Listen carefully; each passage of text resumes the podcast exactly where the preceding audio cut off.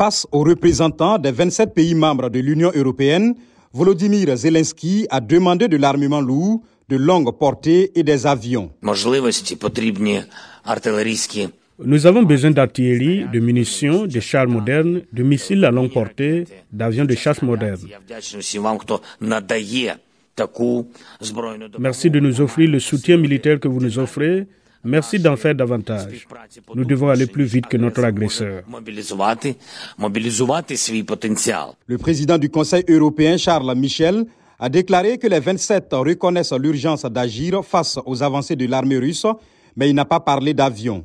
Il a appelé à livrer à l'Ukraine des munitions, de l'artillerie, des missiles, des véhicules, des systèmes de défense.